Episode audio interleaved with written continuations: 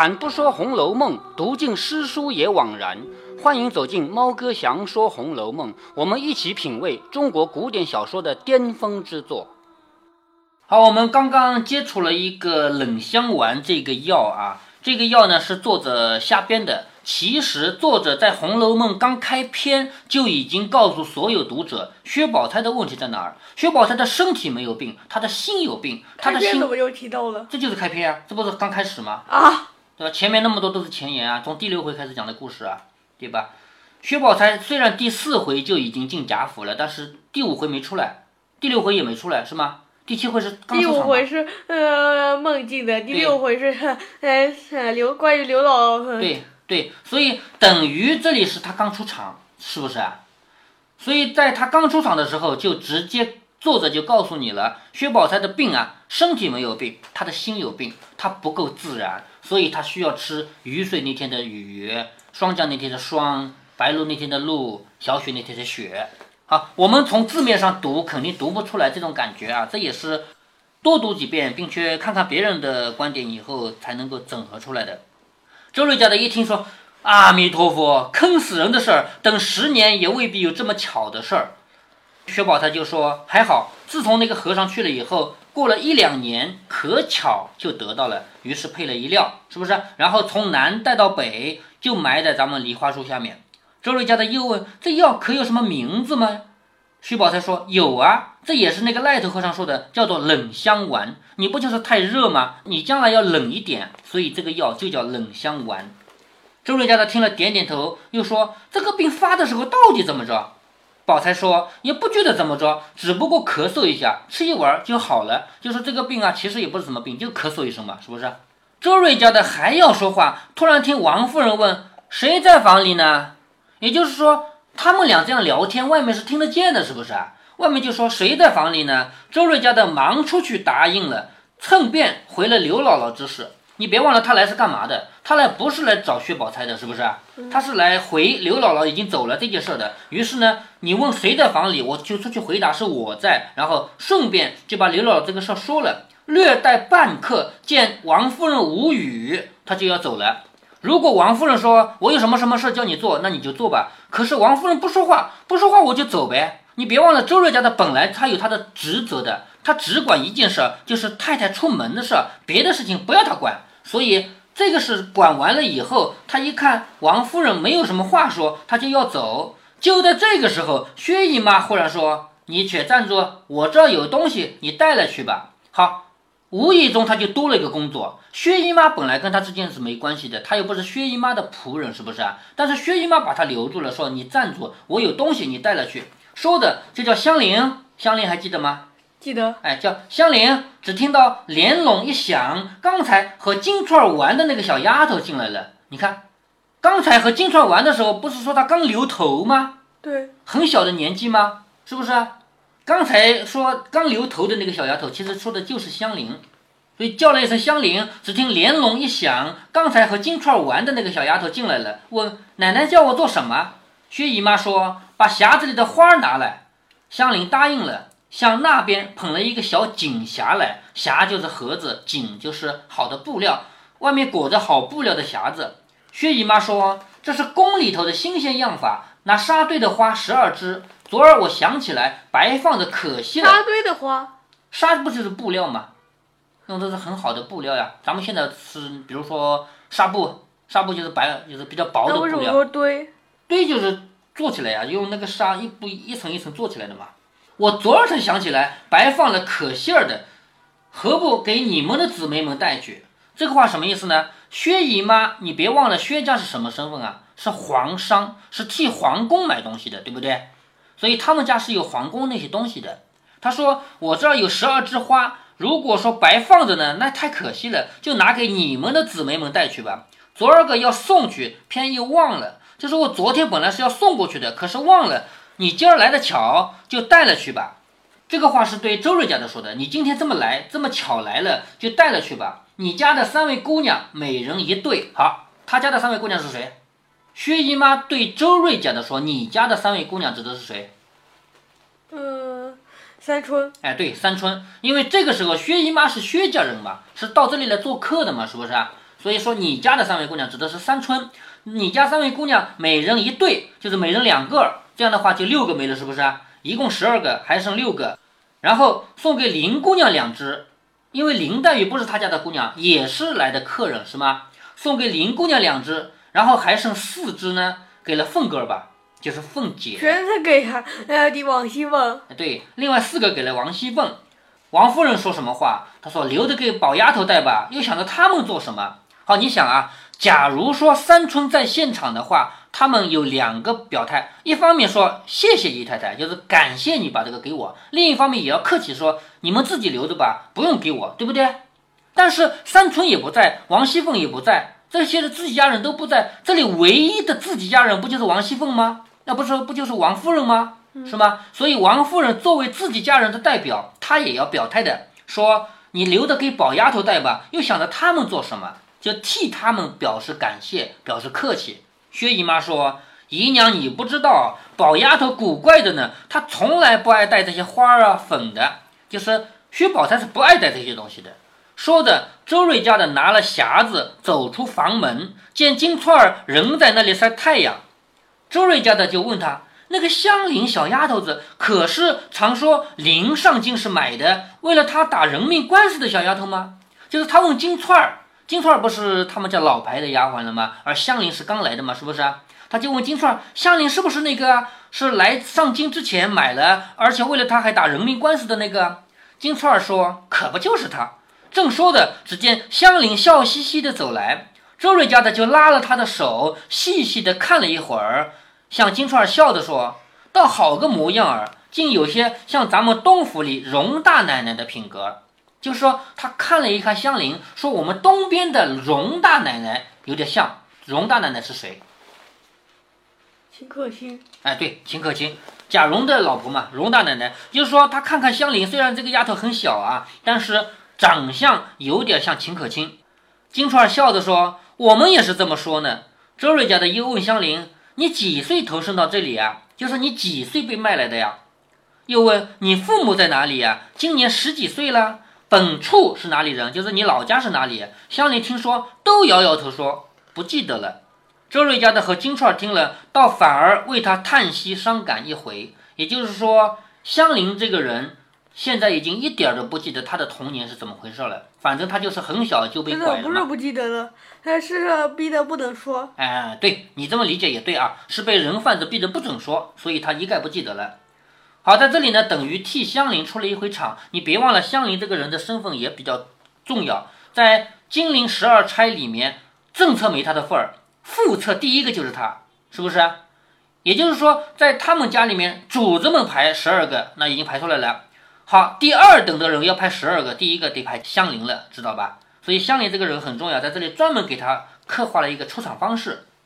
一时间，周瑞家的携着花至王夫人正房后头来。原来近日贾母说孙女儿们太多了，一处挤得不方便，只留宝玉、黛玉两个人在这边解闷，却将迎、探。西三个人移到了王夫人后面三间小的抱厦内居住。好，抱厦厅找到没有？找到了，找到了。也就是说，在这里专门写了一下，除了贾宝玉和林黛玉两个留在贾母自己的房间里以外，其他几个都在抱厦里面，令李纨陪伴照管。也就是说，李纨作为一个成年人，她不是丈夫死了吗？对不对？她反正也没有别的人要见。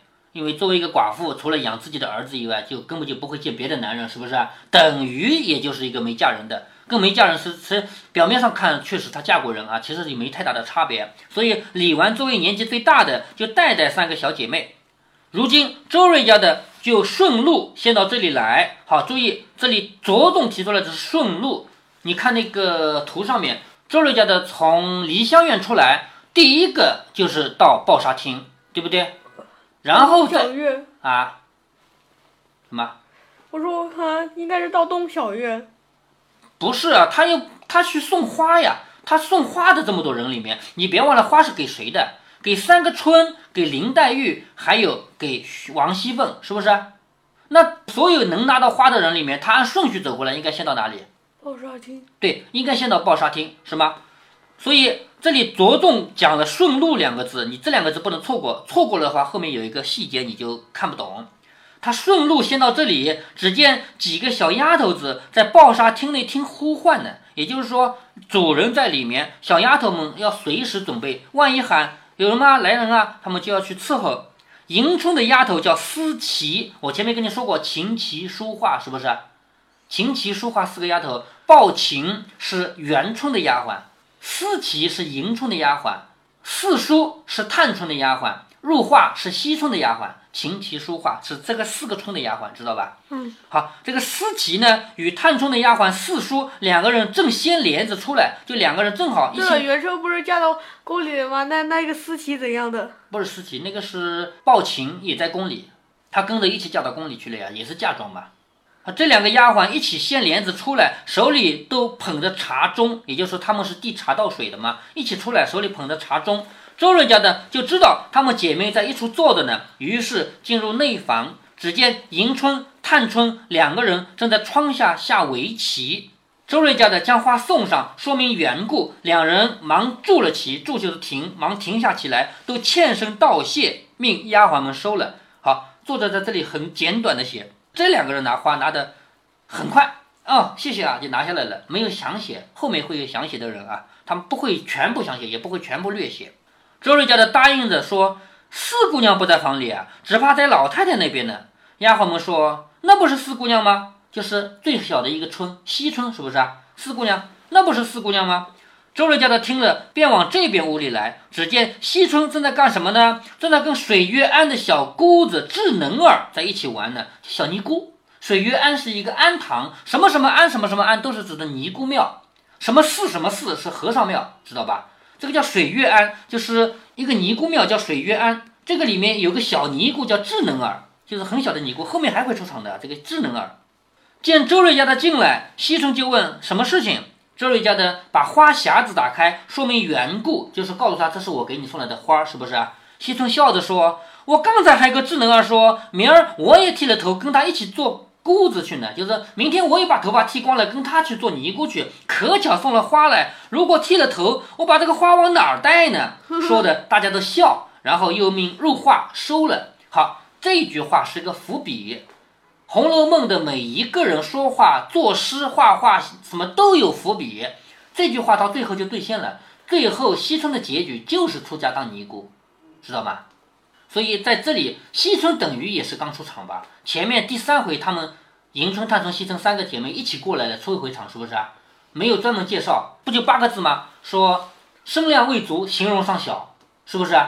说她小，在这里等于是第一次出场吧？他出场说的第一句话就是这样的话：说我刚刚还跟智能儿说，明天我也剃光了头发做尼姑去呢，正好送了花来。那我要是剃光了头，这个花往哪儿带呢？这就是西春在这本书里面出场说的第一句话，明白吗？嗯，第一句话就是这样的话，这是他一辈子的结局，他将来的命运就是当尼姑。在《红楼梦》里，你看到很多话不是无缘无故写的啊，他前后有照应。周瑞家的就问智能儿：“你什么时候来的呀？你那个？”秃歪蜡往哪去了？这个秃歪蜡什么意思呢？就是你师傅，他师傅不也是尼姑吗？不也没头发吗？是不是？就说他这个头师傅是个秃子，秃歪蜡嘛。智能儿说：“我们一早就来了，我师傅见了太太，就往于老爷府内去了，叫我们在这等他呢。”好，从这里看出一个细节啊，水月庵的尼姑经常会到贾府来请安的。尼姑跑来请什么安？尼姑不是应该在自己那儿敲木鱼吗？是不是？尼姑为什么跑到他们家来请安？因为尼姑也敲木鱼吗？当然了，念经敲木鱼嘛。因为这个家的尼姑啊，她不是说我们传统说的那种，真的是念念经不理一切事的，不是的。他们是靠贾府给钱养着的，每一个月都要给钱。贾府给钱是怎么给的呢？不是说我一次性给你一千两银子啊，不是的。贾府里面，比如说老太太就是贾母啊，说这个月我给二两银子，这个钱是我给的。那你去烧香以后，佛祖要保佑的是我，对不对？那你说贾母给了钱，王夫人能不给吗？嗯，将来那个佛祖不要保佑我吗？是不是？所以每个人都希望佛祖保佑自己嘛，所以每个人都给钱。他们家里上上下下都有都给钱，加起来才是他们的香火钱，明白了吗？其实这个不会，呃，连还夫人也给钱吧？你如果说希望佛祖也保佑你，你就给点呗，是吧？这个书的后面会专门有一回提到，探春的妈妈就是那个很不堪的那个丫鬟，因为探春是庶出嘛，探春不是王夫人生的，是一个女一个叫赵姨娘生出来的嘛。赵姨娘这个人她没文化，说话也不好，她穷得一塌糊涂。可是尼姑还来问她要钱，说他们都给钱了，你也得给点啊。于是什么？她说我实在没钱，我就给点这个布料你吧。她的布料都不是完整的，什么意思呢？比如说我要做件衣服，我裁下来以后，剩下的边角料谁要啊？就给了他了。他是这种地步的人，连布料都没有完整的，所以这种碎布料尼姑也要。那反正也是布料嘛，是不是？贾府的布料也不会太差，是不是？所以尼姑到了这一家，他会挨家挨户，一个一个姑娘去找。这样碎布料可可以可以用来做什么？比如说做鞋子，做手套，是吗？或者说衣服上做一个小拼花。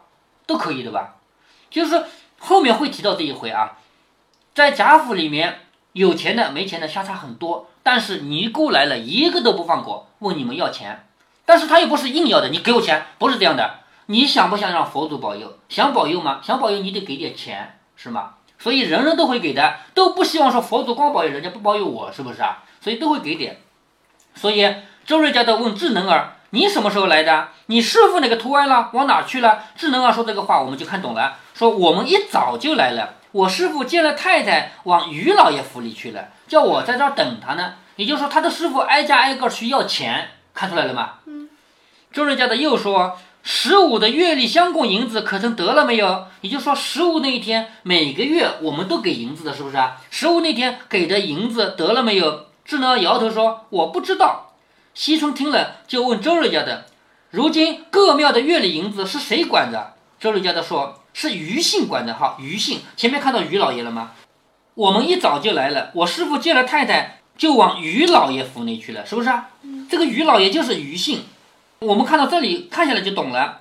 周瑞家的说：“十五的月例相公银子你得了没有？”智能说：“不知道。”然后西春问：“各庙的月例银子是谁管啊？”周瑞家的说是于姓管着，好，把这两句话连起来听，你就听懂了。原来他去于老爷府是要钱去的，是不是啊？嗯，这儿没有写说我师傅是去要钱的，没这么说吧？但是你前后两句话一看就懂了。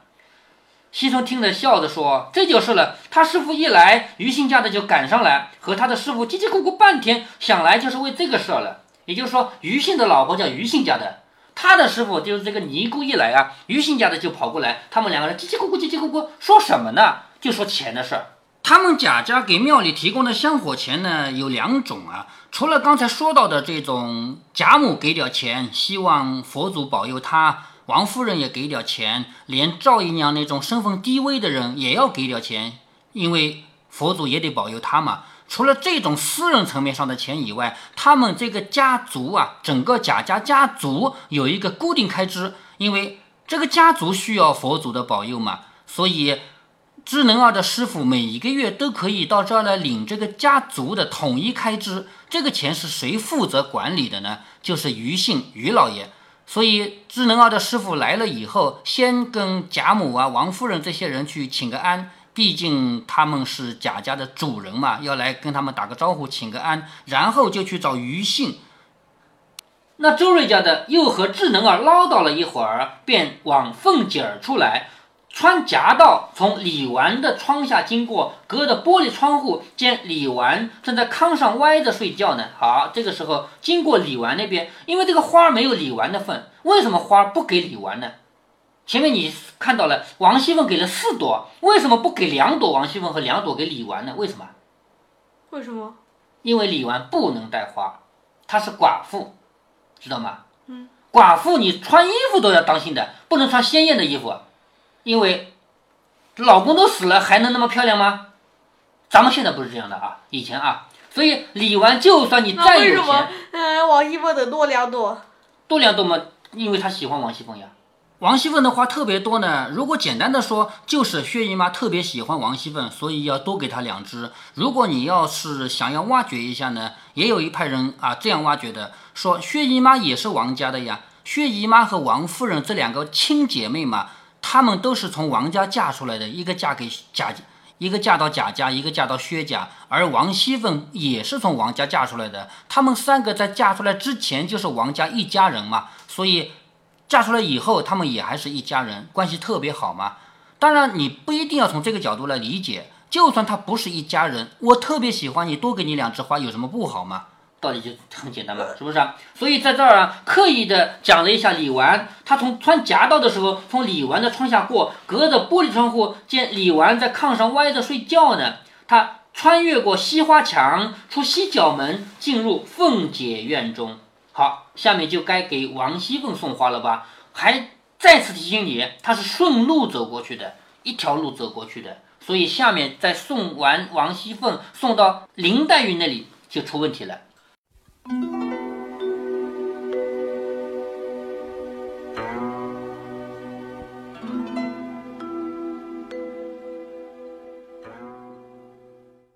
周瑞家的又接了个差事，帮着薛姨妈送宫花。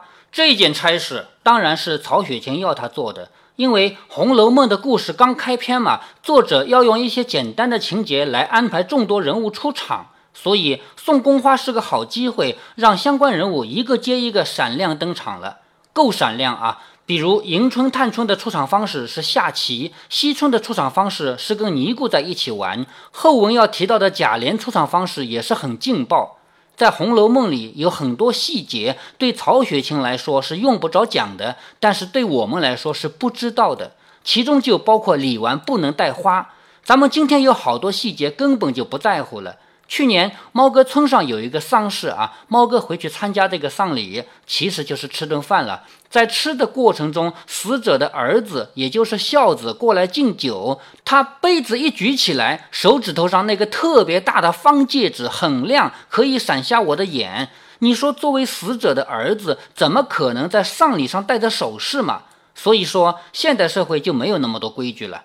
寡妇怎么了？怎么就不能漂漂亮亮了？所以大家都不再去想李纨能不能带花，《红楼梦》里说这些宫花送给谁，送给谁，里面没有提到李纨，没有就没有吧，也没人觉得少点什么。你要是不仔细读，不仔细想，肯定不会想到这一层。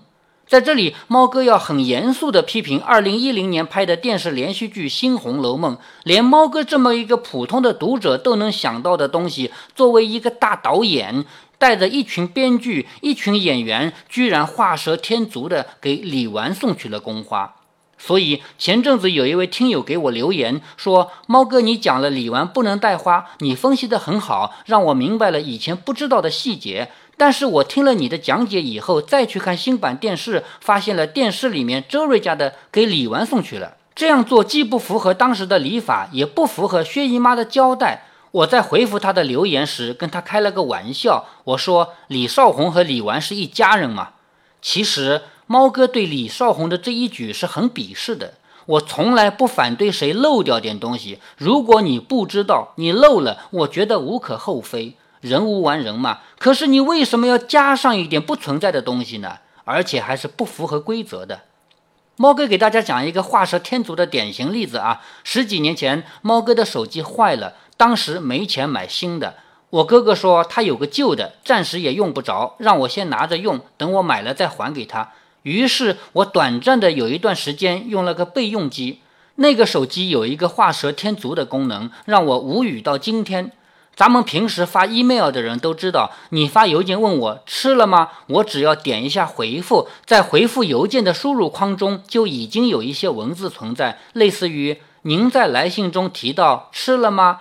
我只要回复一个字“没”，发送出去，你就知道我这一个字回答了什么样的问题。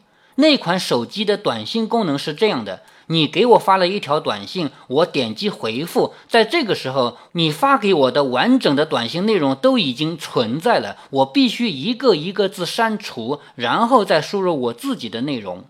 这个功能很明显来自 email，但是手机短信是有限字数的，超过七十个字发不出去嘛，所以这个功能是如此的垃圾，简直就是变态嘛。那个年代电话不多啊，短信很多，于是我就必须一直深受其扰。这款手机的品牌叫 TCL，从那个时候起，我就认定 TCL 这三个字母是太差了的缩写。以至于这么多年来，我家里的一切电器没有一个是太差了这个品牌，可知我对这个功能有多恨了。那么为什么我十几年来都没有放过这一个功能呢？因为我从来不在乎你漏掉点什么。人无完人啊，你考虑不周，漏了点什么，这是情理之中的事儿。你干嘛要精心设计一个功能，却给我带来巨大的困扰呢？回到《红楼梦》里来，李少红花这么多精力拍一部电视连续剧，我认为是功德无量。但是拍出来的是一个什么样的作品啊？如果他不懂，理解不深，丢了点什么，那也就算了。关键是，他居然画蛇添足，精心增加了与原著相悖，也与社会常识相悖的东西，让我如此无语。如果您觉得猫哥的读书分享有益有趣，欢迎您点击订阅，这样您将在第一时间收到猫哥的更新提醒。如果您有什么要对猫哥说的，不管是赞还是批评，不管是提建议还是唠唠嗑，欢迎您在节目下方留言。